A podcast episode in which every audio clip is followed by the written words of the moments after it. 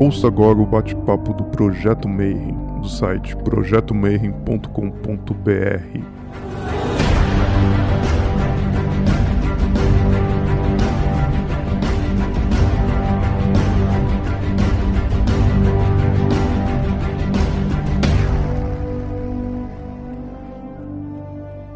dia para quem é de bom dia, boa noite para quem é de boa noite, boa tarde se você acabou de ligar isso aqui no YouTube. Você está em mais um bate-papo Mayhem. So, today it's a really, really, really great honor to have you, Claudine Bochard, here with us. Muito obrigado. How are you, Claudine? I'm fine, thank you very much. I'm very happy to be here with you guys. And today we will talk about druidism, that most of people who are with us with the in Brazil only know druids in the Dungeons and Dragons games and Lord of the Rings. And yes. now we'll meet some real druids from real life. And we are so honored and so nervous because it's, it's such a, a, nice thing to have, talk to you today.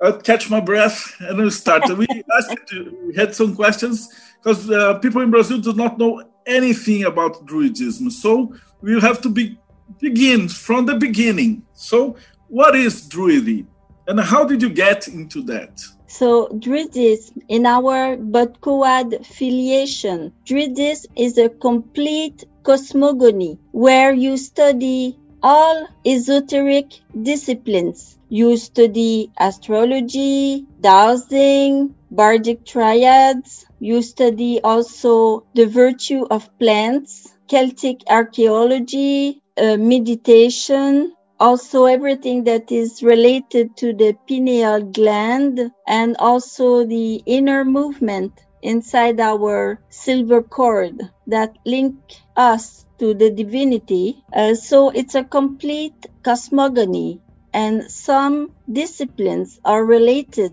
between them. Like when we do astrology, we also practice dowsing because it's like they work together. So Druidism is a complete cosmogony where you study all esoteric disciplines. Also, I'd like to say that also Druids worship nature because we do practice ceremonies in nature. We used to call it the big wheel or the great wheel because there are eight Druidic rituals that we do every year. I will explain it, the great wheel later. And as I was uh, saying, also Druids worship nature. Paul Bouchet, who was uh, the creator of the Druidic College in France in 1943, he created with Phileas Lebesgue. Phileas Lebesgue was a great man, a very intelligent man. He used to speak eight languages. He spoke, he wrote perfectly eight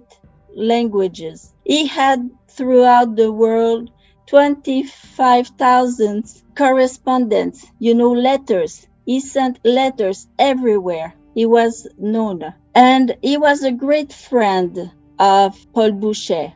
And I explain it in the biography of Paul Bouchet.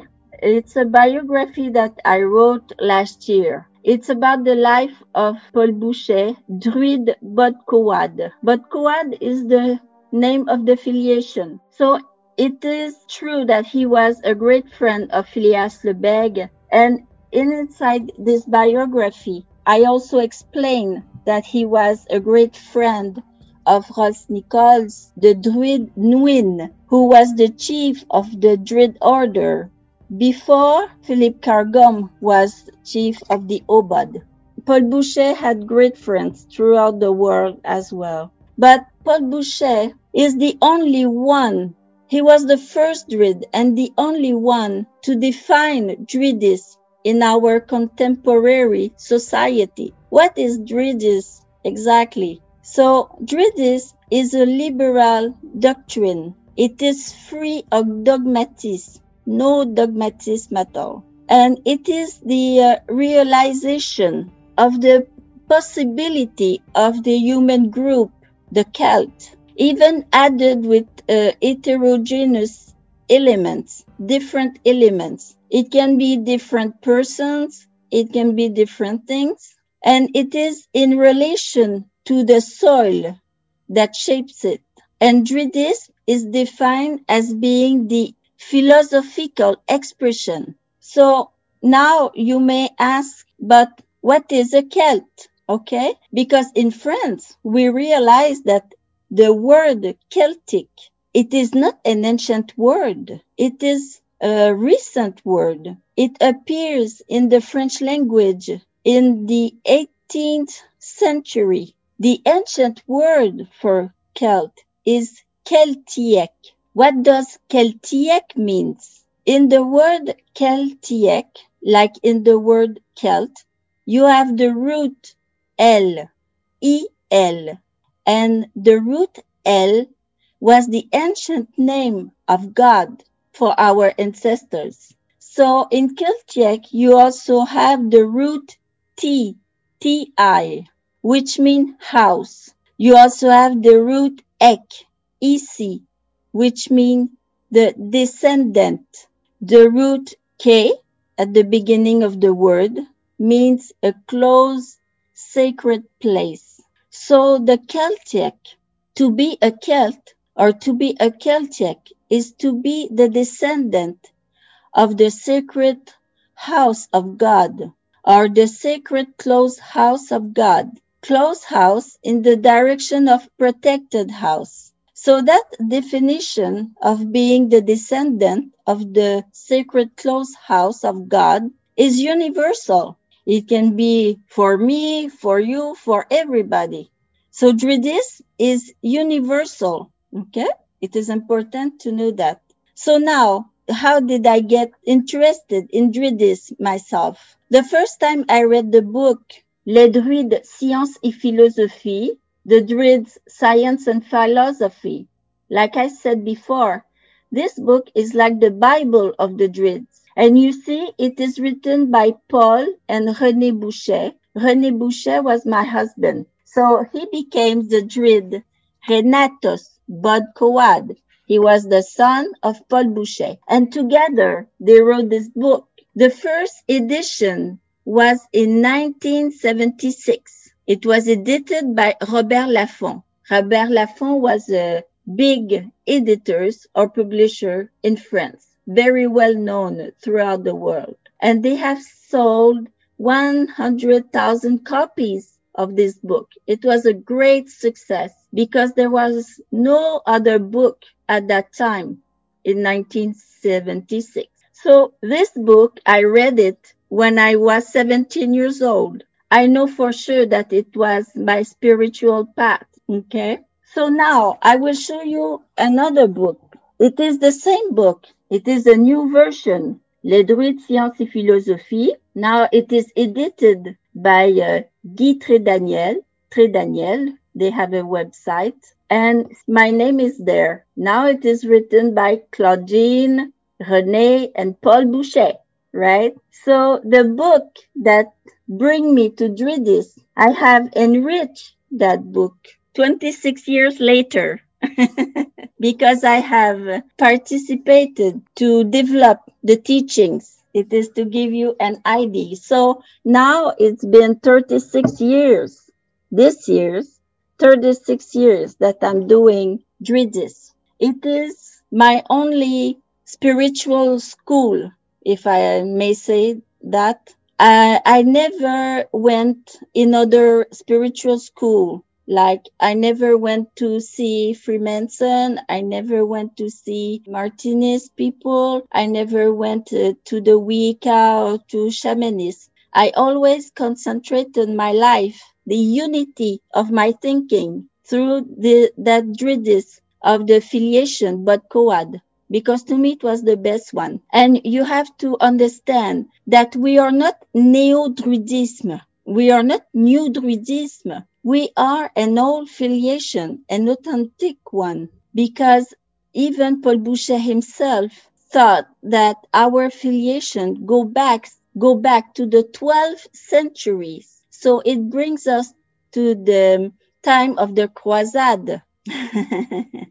the Croisade, the Templars, as, and we have the filiation back to that time. So we are an authentic filiation and it is purely Druidism, and it is several times, we used to say millénaire old, you know, thousand years, 5,000 years old, this uh, Druidism we talk about. So we are not a neo movement of Druidism. We are an authentic filiation that goes back to the 12th century. Who was Paul Bouchet? Oh, okay. So Paul Bouchet uh, was enthronized a Druid himself in 1943 by Phileas Lebesgue. But before that, Paul Bouchet was very interesting about the landscape. The landscape that where he found megaliths, you know, the way the stones were placed, the way the megaliths were placed, oriented uh, to the north, to the west, you know. He always teach that, he always thought that this uh, megaliths was a great civilization and to him, it was important, like to explain what was that civilization of megalith and why was it there. And so he first, he was an artist because he did a lot of painting and he was used to paint that landscape where he found lots of megaliths and especially a place we call La Vallée du Lude. La Vallée du Lude is in Normandy in France and it is a great place. And to him, that place was uh, linked to the Atlantis civilization. So, because of the stones and the megalith, the different orientation and so on, he asked himself, why is it there? Why they put it there and not there? So he was a very good dowser. He was a great dowser. And he found that inside the earth, there are currents of energy that he used to call them the telluric currents. But very, very, very deep inside the earth, they are major deep currents. And he realized that when the, the people and the druids, they set up all the, those megalithes using the moon attraction and, you know, because it was quite heavy, those stones, using the moon attraction and other um, magic knowledges. He realized that those current of energy, where they put, for instance, a dolmen on three feet, each foot was the telluric current was um, marked, you know, or under that stone. So a dolmen with uh, three feet, you have three telluric currents that pass in the soil deep inside. And those telluric currents, he found that it was good to heal the people. And they also, the people used to gather together around those stones because they felt the energy coming from the earth and they were feeling good.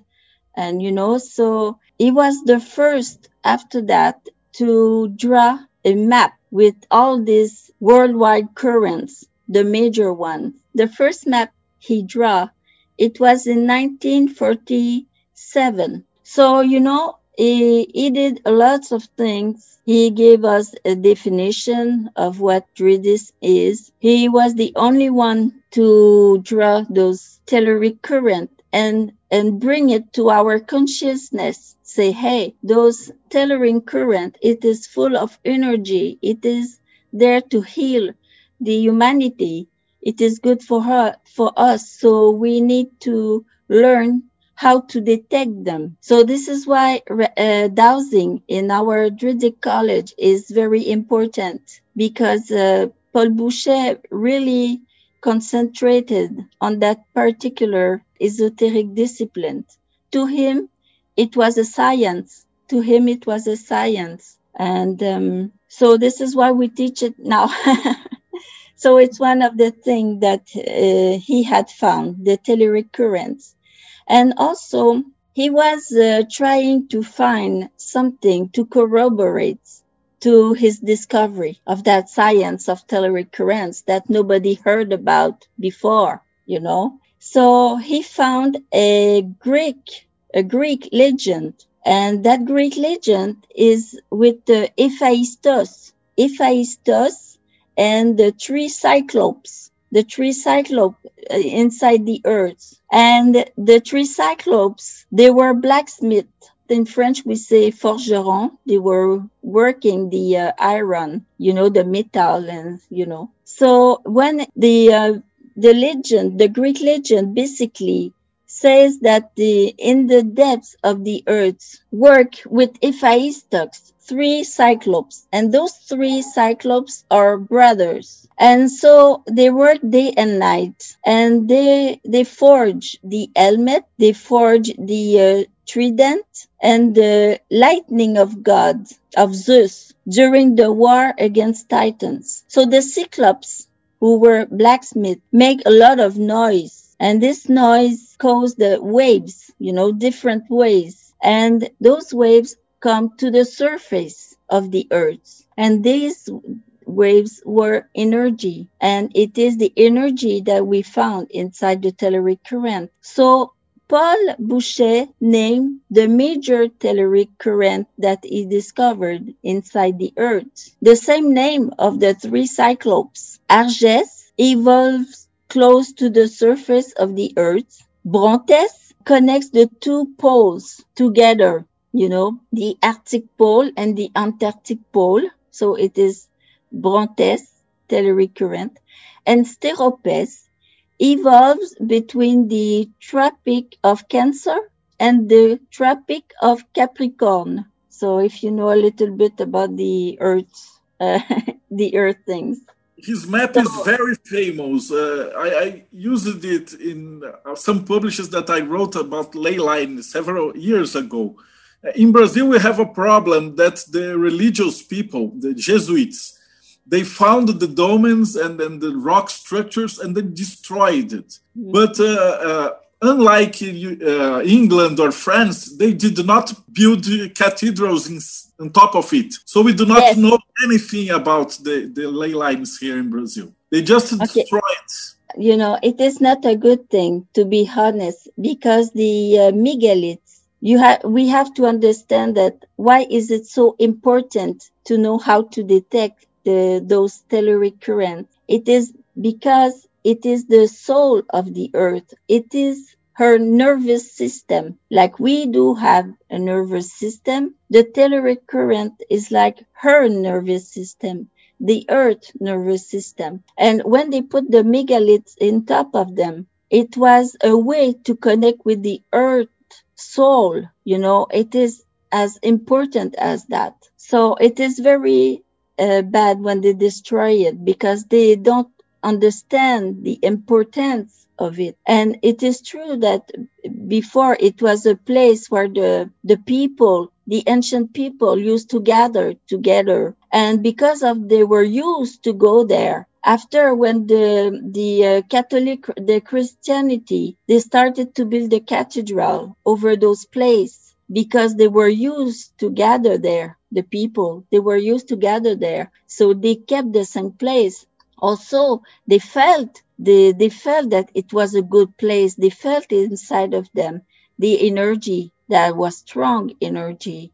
And they think they thought well if we build the cathedral there we will also have that strong energy inside the cathedral. So that's why they built it in top of it. It is right. They did that. But we have to understand that the telluric current is the soul of the earth. And when we connect to it, it's like our soul as a human being connect to the soul of the earth. And it is very important for our evolution. And then they, they have his son, that is your husband. And how was a child that was grown up inside the druidic system? How is it the education to, to the kids and how did he become a man? Tell me a, a bit about your husband when he was young, he told me when, when he was only five years old, uh, Paul Bouchet uh, wanted to teach him Druidism already. He was only five years old. so, you know, he, he grown up in that philosophy. His mother was a Druidess as well, and they spent their whole life in Druidism. And Paul wrote seven books during his uh, life. So René was like bathing you know, inside this uh, this uh, philosophy. Uh, it was not a magic potion. it wasn't a magic uh, soup, but it was um, a big philosophy place for him. And so, like me, like myself, he always remained inside Druidism. He never went anywhere else. He never went to any other spiritual school. So he he grown up there, and uh, well, of course, he had to do the um, military school because at that time you had no choice. It was uh, mandatory, you know, so it was imposed to the people. So he had to do that as well. And uh, he also uh, went to the university after the um, the army period. When I met him, it was in 1987. And at that time, I was a stewardess and I used to travel a lot between Quebec, Canada, and Paris, France. I used to travel a lot at that time. And so after I finished to read the book and uh, the book Les Druides Sciences et Philosophie, like I told you before, and when I started to become a stewardess, I went to France and there I met him and um, I started to assist to the Druidic ceremony in France because I never assisted to that before. You know, it was the first time. So, and I really enjoyed it. And I really felt the uh, telluric current and the cosmic uh, beings. And it's all, it's made a synthesis inside of us, all these energies. And René come to me and he asked me, would you be our representative in North America? I said, yes, of course I would. And uh, so I started a little college over there in Quebec and Canada. And uh, we had a few members, but we have um, Amerindians. They used to have totems. I didn't find any megaliths over there. It's like European things, but I know there are now megaliths, but at that time I didn't find any, but I found the totems and I have noticed that where the Indians put the totems, it was the same as menhir, dolmen, uh, megaliths. It was placed on an energetic place. They also put their totems on telluric current, and that was a very uh, important thing to me because I said, well, it's a di- different way to express their philosophy, but it is interesting because it is still the telluric currents that uh, crisscross the earth. So in 1992, René divorced from his uh, woman before, and uh, we got married in 1994. And then after that, we decided to come to Quebec because things were much easier. And um, we stayed there for 20 years. And uh, there we wrote a lot of books, almost 20 books together. And um, unfortunately, uh, René, my husband, he got uh, sick and he said to me, I would like to go back in France to finish my life there, you know. So that's what happened. So we come back to France in 19, 2014 and uh, he disembodied in 2015, um, almost a year after he came back. But now I'm the head of the Druidic College and I, I keep on in transmitting these beautiful knowledges, this beautiful philosophy, because we are so close to nature and we really need that nature now. Like I will read you something later and you will understand how it is important to go back to our root, to go back to this nature that is, uh, is there for us and unfortunately, there's a lot of damage that we do to the nature, and it does not deserve it at all. So it has uh, a French start and then Quebec. And now it is the International College of Celto-Druidic Studies. What is yes. it? The uh, college it is an international college because we have members throughout the world, uh, but most of them they are in France and in Brazil. so the college in France is a legal association, and it uh, corresponds to the law of 1901 Okay. And it is declared in the uh, official uh, journal, le journal officiel, like an official newspaper, journal officiel of the Association of Friends. And the college is not for profit at all. Okay. So uh, the college in Brazil is an extension of the College of Friends, you know. So this is why we are very related together. And it is the same thing. So we teach the same thing because the bulletins of teachings, they are translated. They were translated by Antonio and now they are translated by Melissa. And I really thank Melissa for that. She does a great job and Antonio did a very great job too. And I would like to thank Karen because she translated our teaching in Spanish. So it is very nice because this is how we're will grow bigger and our family will get bigger and uh, I think it is important, very important, especially these days. I forgot to mention that we also teach runes, Celtic runes. Uh, it is important because in the book here about the bards, the book that uh, came out this uh, summer solstice. It is called Les Druides, tome 1, Les Bardes, Druids, first book, The Bards, and there will have three books. It is a major work. It is a masterpiece, actually. See how thick it is. It is 500 pages. And this book, it's like the Bible of the bards.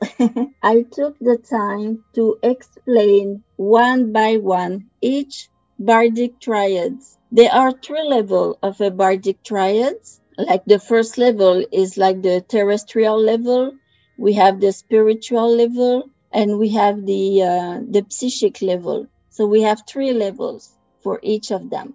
And the bardic triads, it is our druidic philosophy. So it is a complete book because you have the triads from the but the Druids from Gauls, also the Druids from Ireland, from England, from Scotland, and so it is a, a whole book. It is a very complete book about Druids. There's one bardic triad. Triad means three things. So we have to realize that the triad, uh, it is the whole Druidic, the whole Druidry philosophy, and it is more than that actually because the triad go beyond time and space goes beyond that. They are universal. This is very important. And they are built on the number three. So this is why it is called a triad. Like for instance a triad says there are three primitive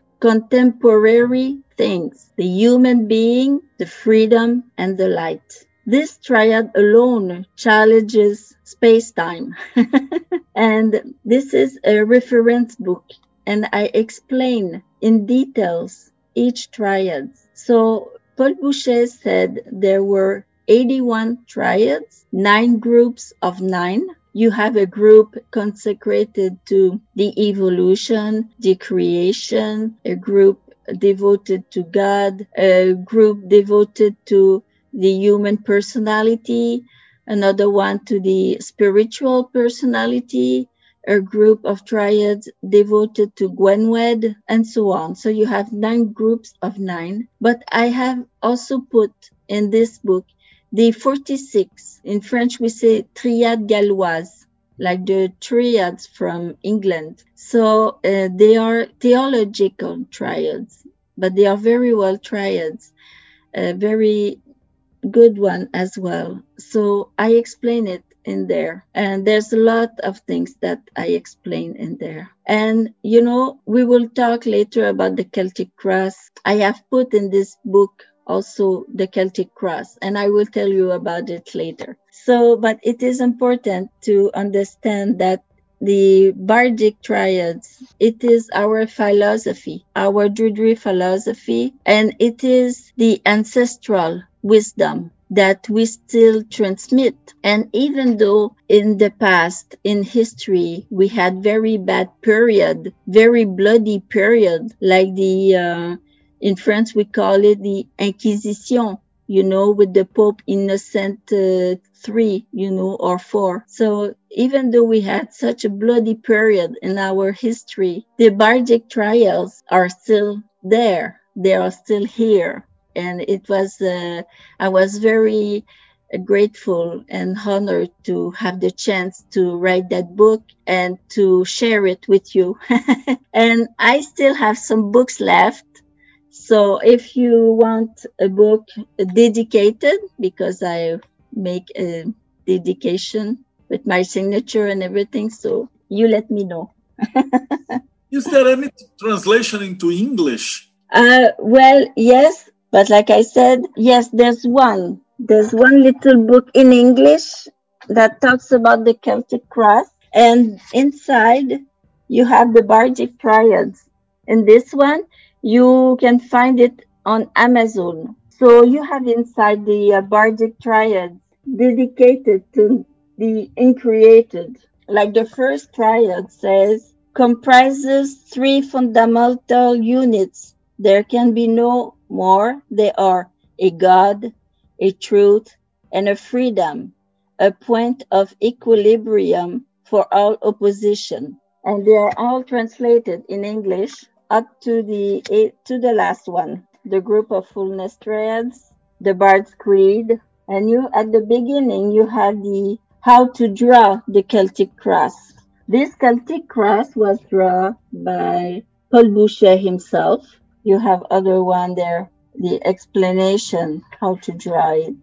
The other explanation, the tree circle, the circle of Gwenwed, which is nine units, the circle of Abred, which is 27 units, and the circle of Kugan, which is 81 units. So this little book is in English. I really like this cross because once I had a vision of Lug, and Lug had this cross here on his plexus solar. He had that cross there. And I said, I will make the same one. and I found someone who made it. So the circles in the center is Gwenwed, nine units, is the circle of the white light, of the divinity of the uncreated. The other circle here is 27 units, is Abred. It is where our soul evolves. Here on this cross, this was made by Paul Bouchet as well. Here you have the Abred circle. Compared to this one, this one is like the outside circle, the cross, la croix extérieure, you know, the outside uh, cross. And when you go inside the cross, the Celtic cross, you find that. So there's a crown here of eight circles of nine units, and it's Abred. And our soul from life to life evolves through this circle of Abred. So here, the yellow circle represent Mercury. The orange circle represent the moon and the earth. The red circle represent Mars. The indigo circle represent Uranus the black one is Saturn, but in reality it's not black. It is uh, ultraviolet, but our eyes don't see ultraviolet, so we see it black. That's why we put black, but we understand it is ultraviolet. Here, the violet light one is a Neptune. This blue one is Jupiter. This green one is Venus. So you have the planetary system, and in the middle, it is the sun and it also represents the Gwenwed circle. So when we talk in the first triad that freedom is the point of equilibrium between all oppositions is this point here. See, because there are four equal branches and the point of equilibrium is here. So that means when we try to reach our freedom, our deep freedom, we must meditate on the Gwenwed circle. Also, in this place here, you will find the elements. Here is air, fire, earth, and water. And you will see here the astrological signs Aries, Taurus, uh, Gemini, Leo, Virgo, Libra, Scorpio, Sagittario, Capricorno, Aquarius, and Pisces. What year did he draw it? This one? It was in the 60s. In the college, you have degrees, yeah? And uh, how are they divided? Oh, yes, we have degrees. Okay. So we have um, the first, it is not a degree. So we used to call it uh, marcassin. So it is uh, when the person begins she is interested in our study, so she's a member. She got the uh, first bulletins of study. Each year we have 12 bulletins. Okay, so it's one bulletin of teaching per month, and the whole study lasts seven years. So they are disciples. Okay, they are marcassins, they are disciples. And after that, we talk to the person because we respect the personality of each person. And we see if the person prefers uh, medicinal plants, astrology, and so on. And we will say, well, you are uh, bound to be an Ovat. So, but if the person says, I like poetry, I like to teach, I like uh, esoteric mathematics, you know, things like that. So we will say, well, you're bound to be a, dri- a bard. So after the person finished to be a disciple Ovat or a disciple bard, they are enthronized a bard or an Ovat. And you have to imagine to think in your head like a dolmen. Uh, one foot is the bard and the other foot is the Ovat. On top, you have what we call la table accumulatrice. Okay. So the energy of both Ovat and bards, the teaching, the energy of the teaching, they come on top of the table. So we have there the Eubage degree. The Eubage knows the knowledges of the bards and also the knowledges of the Ovats. And after he finished the Eubage degree, standing up on the dolmen, there's the Druid or the Druidess. This is how we explain our teachings, degrees. Yeah, you talked about the ceremony. I, I, was going to ask you how was your marriage in the Druidic system, but uh, can you tell me about the ceremonies, a birth, when, when someone dies, and marriage? What are the, the main ceremonies? Okay, so we have eight ceremonies. We used to call it the Great Wheel of the Year. So the Druidic ceremonies are used to be called the, the Great Wheel, and the year, the Celtic years start with Samonios. In order, we have Samonios. After we have winter solstice, we used to call it Alban Arthan, is the Celtic name of the winter solstice. After we have Imbolc, after we have spring equinox, we used to call it Alban Eilir. After we have Belten, after we have the summer solstice, we used to call it Alban Helen. After we have Lugnasad, and then the autumn equinox, Alban Elfed. And we return to Samonios for the following year. So it is important to know that each ceremony, like the four ones, the four important ones. They are all important, but I mean the two solstices and the two equinox. If you take our Celtic cross, you will have here the winter solstice, the summer solstice, the spring equinox, and the autumn, the fall equinox. So in between, we have other ceremonies. We have four other ceremonies. To know the date of the other ceremonies, we need to calculate 41 days after the solstice or after the equinox. I give you an example. Soon for you, there will be the summer solstice on 21st of December. To us in France, it is the, uh, the North Hemisphere. So on December 25th, first, we will have the winter solstice. But to you now, close is the summer solstice on December 21st. If you add 41 days after the 21st of December, you will get to the 31st of January 2021. And there it will be for you Lugnasad, but to us it will be Imbolc.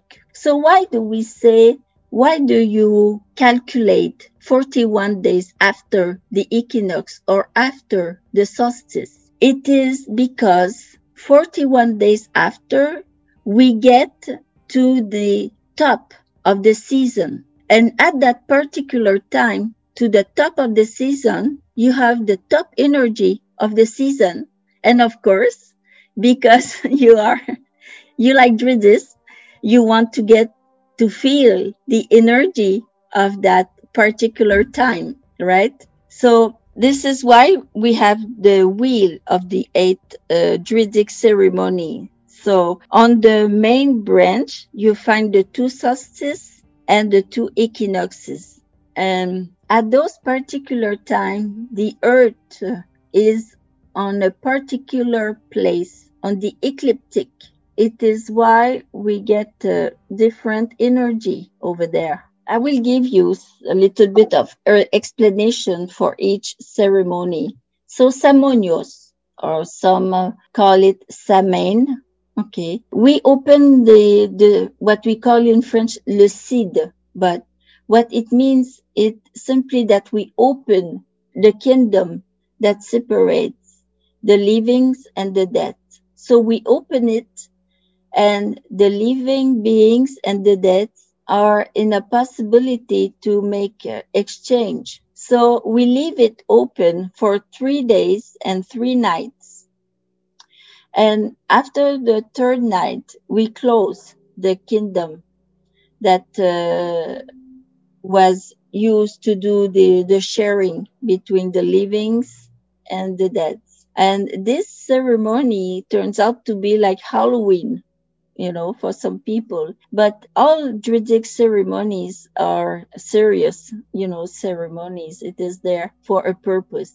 So in Samonios, it is the opportunity to call your beloved people. So it is a, a moment of sharing with them. Of course, you may share with them throughout the year, but in that particular moment, it is a, a great opportunity to do that. So after Samonios, we have the winter solstice. The winter solstice is the moment when we gathered for the uh, mistletoe. The mistletoe is the sacred plant of the Druid. And at that winter solstice, it is when it is picked from the tree. So why is the mistletoe so sacred? People ask. To me, all plants are sacred. Yes, of course, all plants are needed and they are there for purposes and they exist for a good reason, of course. But why do we say the mistletoe is a sacred plant? Because the mistletoe grows without any human intervention. We do not touch the mistletoe and it grows in nature by itself. So this is why it is so sacred. Also, because the mistletoe has little white little berries and they are white berries and they come to maturity during the winter when everything else is sleeping you know so that plant is a symbol of reincarnation or re-embody depends how you you call it at this uh, winter solstice we also have the Modranek. The Modranek only means the longest night. It is the longest night because the night is much longer than the, the day. And after that night, the uh, day will grow and uh, we will reach then after to the Imbolc. We will get after to the Imbolc ceremony. The Imbolc ceremony became after what we call le chandeleur. We light candles and the winter goes away little by little and the great rebirth take place. And we used to call it Brigantia and Brigantia symbolizes the Dana, Mother Earth. So after the Imbolc ceremony, we come to the spring equinox ceremony. And now it is the awakening of nature. And we give thanks to the earth, of course. And after that, we have Belten. Belten is the ceremony of the two fires. And it symbolizes the couple but the couple in a serious way. Uh, it symbolizes one fire. One fire symbolizes the sacred feminine. The other fire symbolizes the sacred masculine. So this is why after that, the church used to marry the people to get the, the, the wedding of the people were most of the time in the month of May because normally Belten always happened in the May time too. Uh, but the the way we see the couple is something more spiritual. Is like a spiritual union. Okay, not just only a wedding to party and you know it's very serious way to live a couple life. So after that we have the summer solstice and then we have uh, what we call the fire of Saint Jean, le feu de la Saint Jean. But in our uh, Bodcoad affiliation, we used to celebrate the birth of the Christ because uh, uh, to us, Jesus, we call him Jesus Christus. Uh, we used to call him Jesus Christus because um, to us, he was the spirit of the Son incarnated in a human body on earth. So that's why he was used to say, I am the light, I am the life, I am the, you know, the path, the truth. So he was always referring himself to the light. So to us, he was clearly the spirit of the sun embodied in a human being on earth. And it is the time of the great sacred fire with the nine uh, different plants and seven different trees. So the nine plants are thyme, sage, rosemary, clover, uh, jusquiam. Uh, we have primrose, we have verbena, we also have mint and belladonna. And for the trees, we have um, birch trees, the elm, the chestnut, the apple tree, the oak, of course, and uh, we have fir tree. So we have different kind of trees. But of course, depending of the region where you do the ceremony, you may not have these precise uh, species, you know, of plants or trees. But it is okay. It is not a problem. You may exchange it with something similar. So the ritual will be nice as well okay, and valuable. So after the uh, summer solstice, we have Lugnasad. Lugnasad to us is the wedding between the earth and the heaven. So we honor Lug in that particular time because he is the bearer of the knowledge, the light, and the, the spiritual life that we have in nature. After Lugnasad, we get to the fall equinox. So we thank the earth for all its offerings, our harvest, and Rosmerta, also the great outfitter. The days are equals to the nights at that time. So there are something that I must add about our Druidry ceremonies about the great wheel of ceremonies. Each ceremonies we do a Druidry communion with uh, hydromel and a little uh, fruit or a little piece of cake, you know, to remind us what the earth offers to us and to drink. The hydromel is a drink from honey and uh, there's a little bit of alcohol and water. So it is very uh, natural. And so we do the Druidry communion all together. And we also do what we call in, in uh, French une chaîne d'amour fraternel. So it's like a fraternal circle of love. And at that time, we used to do our great Druidry prayers. So we do the beneficent spirit of Celts prayer and we do um, the Au Dieu donne-nous ton appui. And also what we do during the ceremony, we also have an oral teaching, okay, a short oral teaching. It may last 10 to 15 minutes. It's a teaching about different topics, okay. And um, after that, uh, we used to do, what can I say? Uh, well, depending of the ceremonies, we may have betem, Druidry betem to do, or Druidry wedding to do. So normally we used to do it in the summer solstice because people are more available for that time. And um, when we do a Druidry Batem, we used to call it the consecration of the elements because the elements, like we will see later during this interview, are very important in our life and even in our life within our mother's belly. the elements are present all the time during our lifespan. So uh, when we start the ceremony, we used to do three circles at the very beginning, and we used to purify people with some sage before they enter into the circle. And uh, very important, we always call for peace during the, our ceremonies, and the herald uh, call for peace from each cardinal point, you know, from north, from east, south, and west.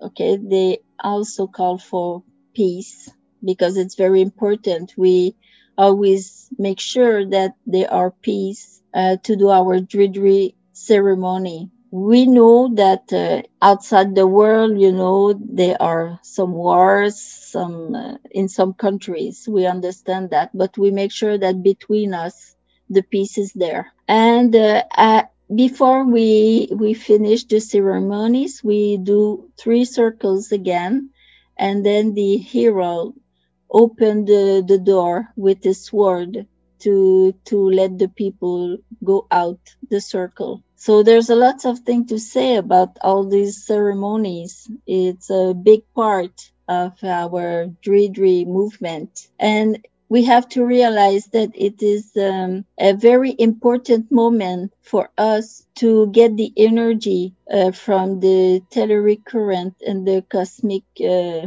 current as well inside of us because it makes the synthesis. It is an essential synthesis, a very important uh, synthesis inside our body, our soul, our spirit. It is a very great moment for that.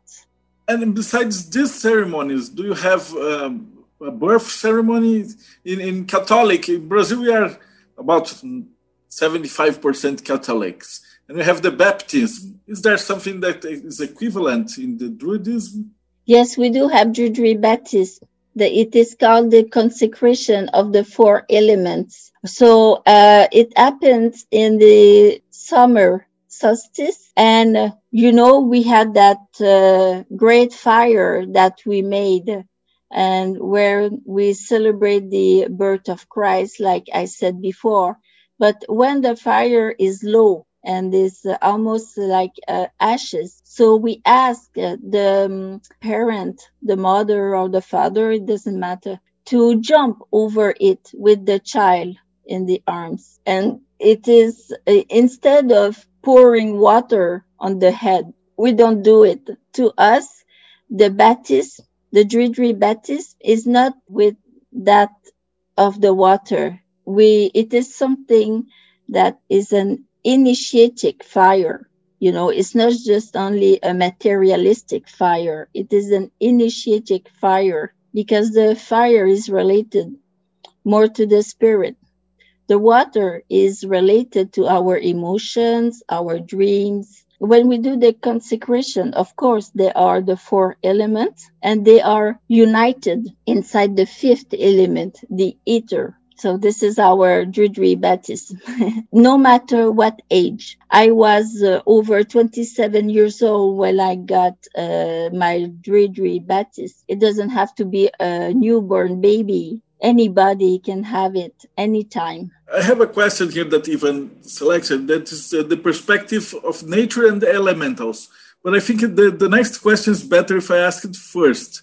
What is magic in the Druidic perspective? It is a very important difference, okay? Because for some people, magic, it's only like a speculative thing. You know, they talk about magic of this, magic of that, and, you know, it's speculative. It's only words. So we are not in that perspective at all. Druidry magic is something operative. You know, it's something that works. It's not a speculative thing at all. So we do teachings and we must put our teaching into practice, you know, like when we practice uh, dowsing, when we try to um, get the the detection of the uh, telluric current, when we try to get uh, in touch with our Mother Earth soul, you know, this is something operative. I mean, you really feel it inside of you and you have results. Your pendulum is moving. So this is one example. And what is good about uh, the uh, detection of the telluric currents? It helps to develop our etheric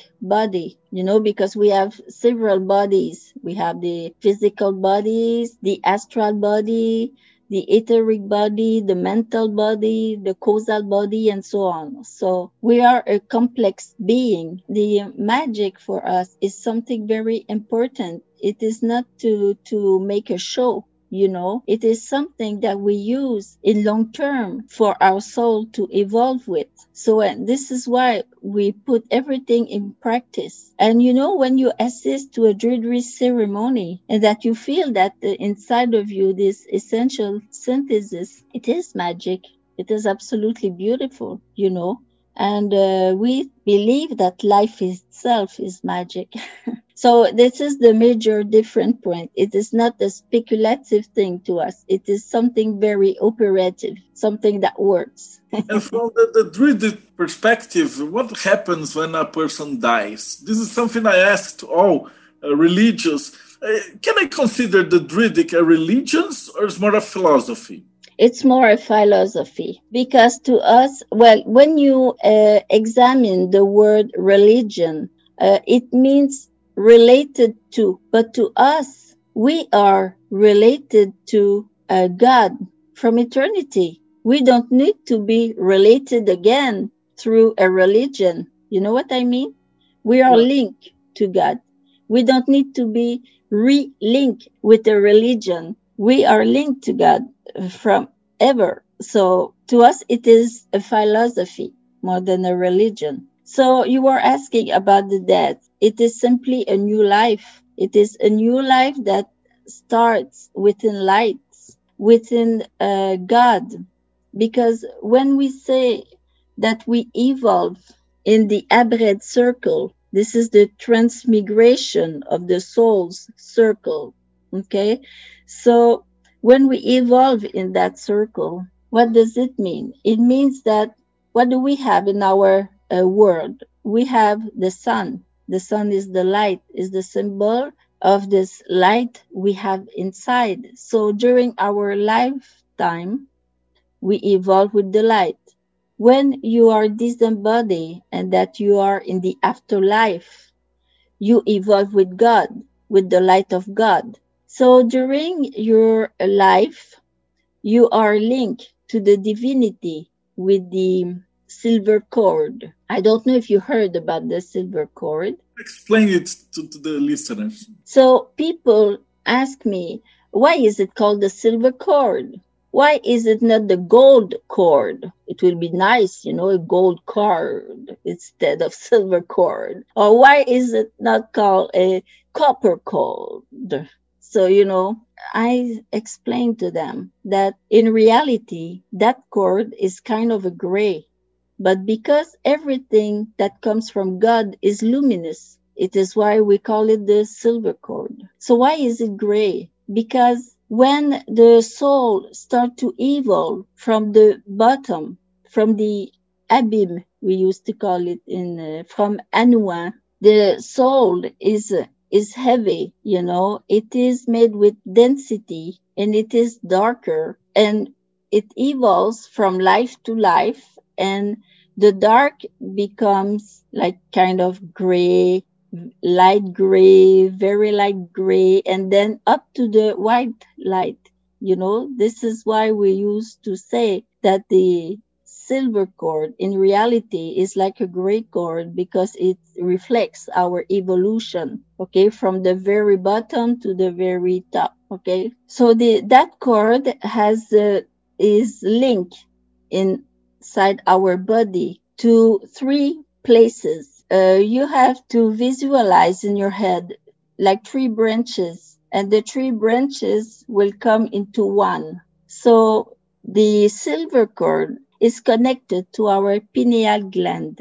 Also, it is connected to our solar plexus and also it is connected to the apex of the heart. Okay, it is the, the bottom part of the heart. Okay, this is the three places where the silver cord is linked. And though from those three branches, they will come into one. And when you try to vi- visualize that silver cord inside of you, so you have to think that our spiritual evolution is also connected to the evolution of the spirit of the sun. It is linked to that. So from your our body, you visualize the three branches and then it comes into one. And then your silver cord will go through the sun and then after will go to the increated. So we cannot separate our soul evolution from the sun evolution. We cannot separate it from it. Okay? Because Druidists also teach that before you were born, like the pre reincarnation time when your soul was decided to to come in the terrestrial world to live such such of things to evolve so before it was decided the soul will choose the parents it will choose the environment it will choose the race it will go to you know it will choose different things and it will be accepted okay because uh, it is for its evolution and then when it is accepted that the soul will be authorized to re-embody again so the mother earth will allow telluric energy to make the silver cord because it is important to understand how the silver cord is made before I re-embody. Okay. So the uh, solar energy is mobilized. The telluric energy is mobilized as well. And all together with other elements, I cannot tell you everything, but with other elements, it will build the silver cord that will be linked from the body to the soul for the time the soul will have his life on earth so it's like we have the sun and the earth authorization, you know, to be born on the earth after. So there's a time of preparation. There's a time when the silver cord is built. And then you will have after the uh, grow of the baby inside the mother's belly. After that, uh, when the baby is born, so you know that uh, everything is set, you know, about the silver cord. So, and it is interesting to to talk about uh, why the baby is they like the color red so much. They, you know, you may show them different color, but it's always the color red. You know, so why the baby is so fascinated by the color red. So we need to know that when the the person is old and it it's about to disembody. And we know that the uh, silver cord will cut okay the three places okay from the body to get the soul separated from the body because it's going in the afterlife. The color red is the last color that we see before we disembody completely. So this is why when we re-embody, we are so fascinated by the red color because it was the last one that we saw before in our interior life. Because people, a lot of people ask me about that color red, why the baby is so fascinated about that color. So I think it was important to tell you about the red color. the last question that we always ask is uh, would, what advice would you leave for someone who's interested in following the path or studying magic or going to druidism? This is the last question, and then I would like to know well, how can we find you? The links and books and everything. I am very happy to be with you, and I have prepared a special text that I would like to read you, and I will read you in uh, Brazilian Portuguese this time because I need to practice.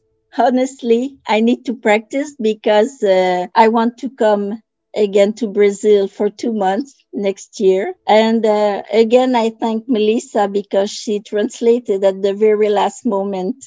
So it's very nice from her. Okay, for the people who are listening, I will ask you, fecha os olos e uve. O druidismo é um caminho universal de luz e a sabedoria de nossos ancestrais. Temos de voltar para a natureza e especialmente para a nossa própria natureza. É necessário viver uma ressurreição espiritual e para o druismo é função primordial auxiliar nesse caminho. O mundo contemporâneo está de cabeça para baixo.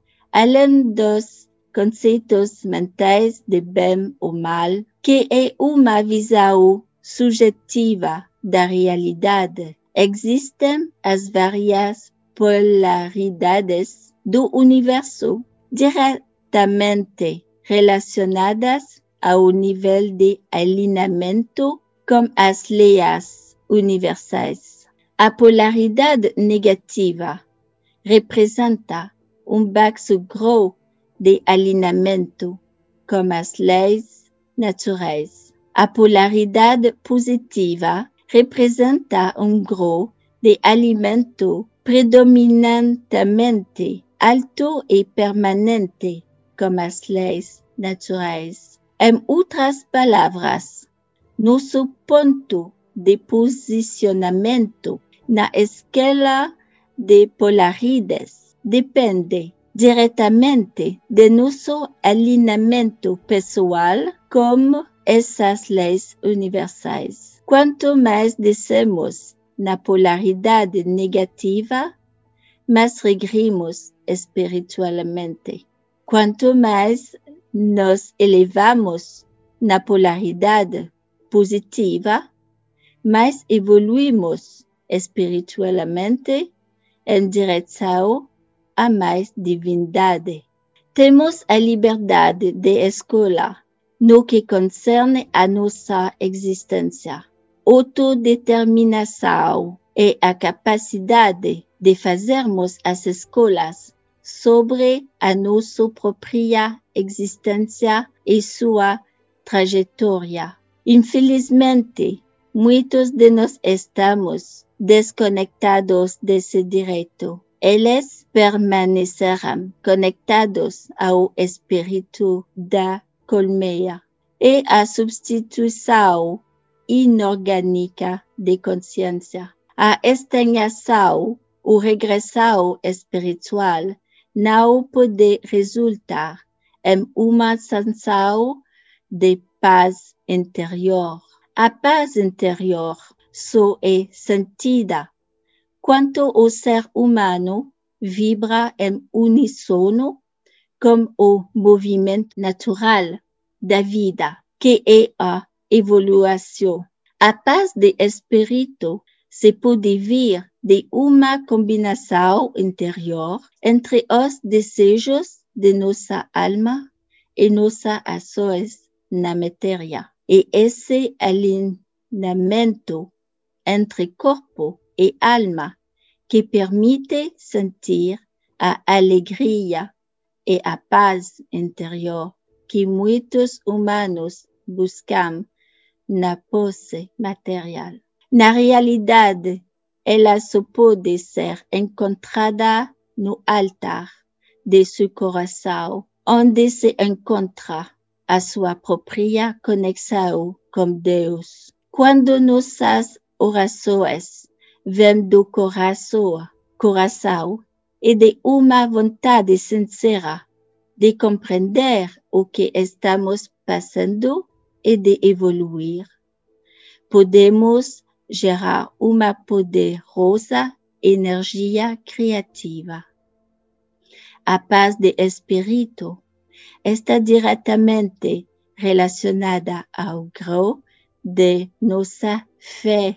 E o que é fé para os druidas? A fé é simplesmente a capacidade de não cair na ilusão de um mundo desconectado de qualquer espiritualidade divina ou de qualquer agenciamento divino. Em outras palavras, a ilusão de um mundo baseado no acaso, na sorte ou no azar, sem inteligência superior emprenhada de amor e infinita devoção à vida e à criação. Até que um ser humano experimente sua conexão com o incriado, ele não poder, pode sentir isso em ninguém, nem em nada.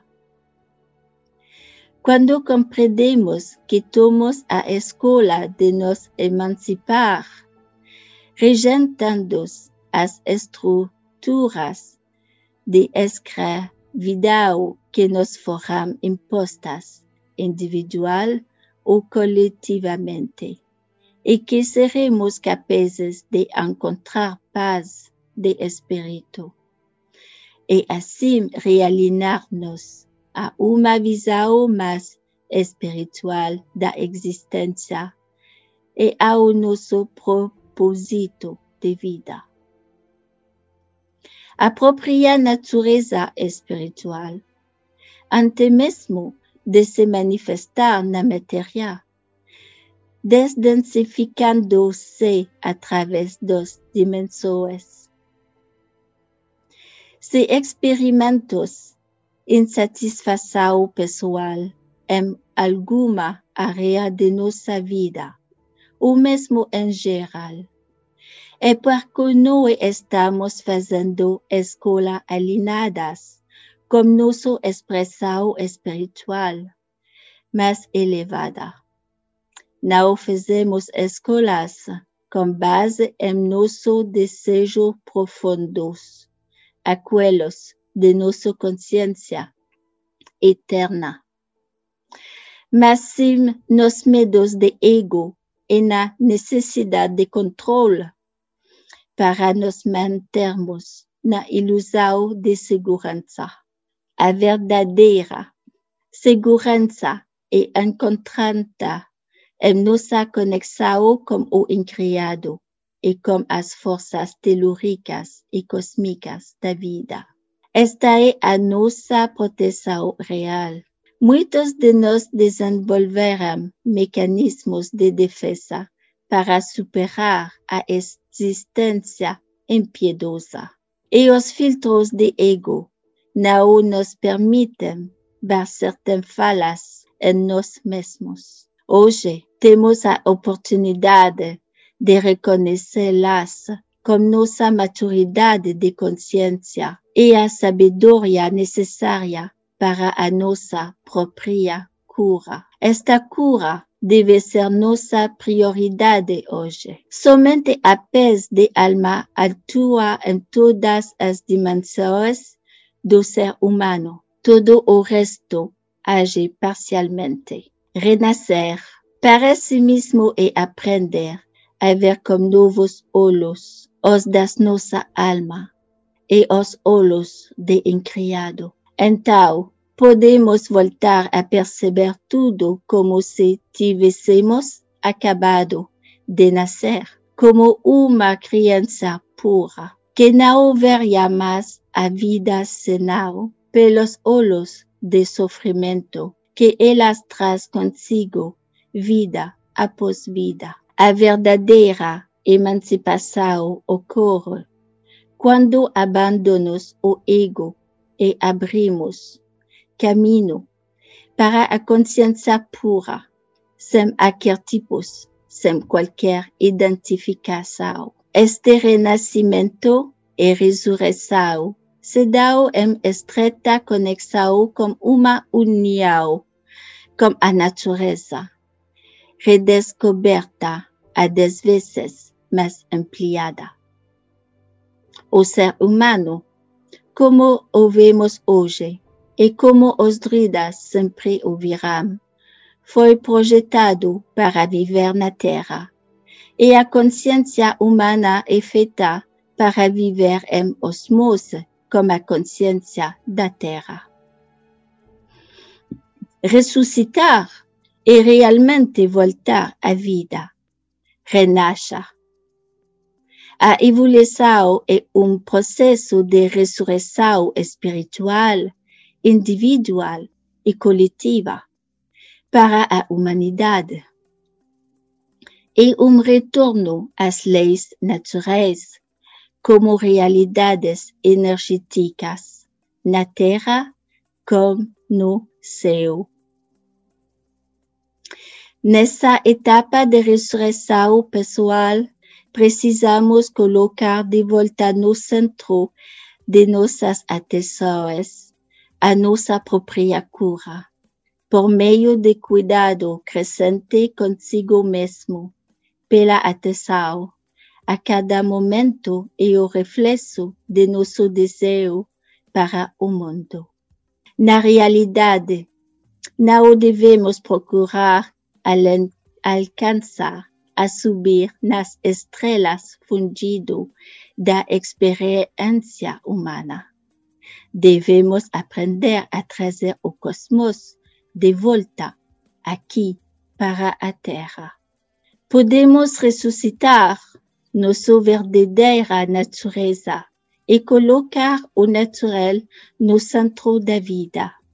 Que possamos aceitar a nossa humanidade, vendo-a novamente como os olhos de criado, que por amor infinito, a criação contribui para a criação de nosso corpo, da nossa alma, todos de incrível inteligência emocional, permitindo realizar a vontade divina na Terra. Este é realmente o objetivo inato da humanidade e do druidismo. Obrigado de coração. Claudine, thank you so much for everything. It was uh, also the links to the Druidic School and to your books, to the Amazon, to everything. Uh, they will be here in the description. So if you're interested in, and also the, the Brazilian, I forgot to ask you, how is it working in Brazil? So we have a website. It's uh, www.cidecd.com. Colegio Internacional de Estudos Celtodrúdicos. So how did we get to, with the branch in Brazil? First, in the past, Paul Bouchet met a Brazilian person called Septimus de Morosini. I don't know if you heard that name before. And Septimus de Morosini was living in Brazil. And when he come to France, Paul Bouchet had a stand where he was selling his books. And it was an event of a book selling. And Septimus de Morosini get, got to his stand and he decided to buy books from Paul Bouchet. And it's, this is why the story started between France and Brazil about SIDEC. well, thank you so much. It has been a, a huge honor for us. Thank you. Thanks a lot, uh, Marcello. It was very, very nice, and I really appreciate it. Uh, you're a very nice person. Thank you a lot. And para você que estava assistindo a gente, então não esquece de seguir o canal, dar uma olhada em todos os links. Então tem uma porrada de, de coisa nova que a gente vai colocar aqui e apertar a sineta para ouvir. Essa foi a entrevista 107. Então significa que a gente tem 106 entrevistas desse tipo aqui no nosso canal. E muito obrigado e até o próximo Bate-Papo Mayhem.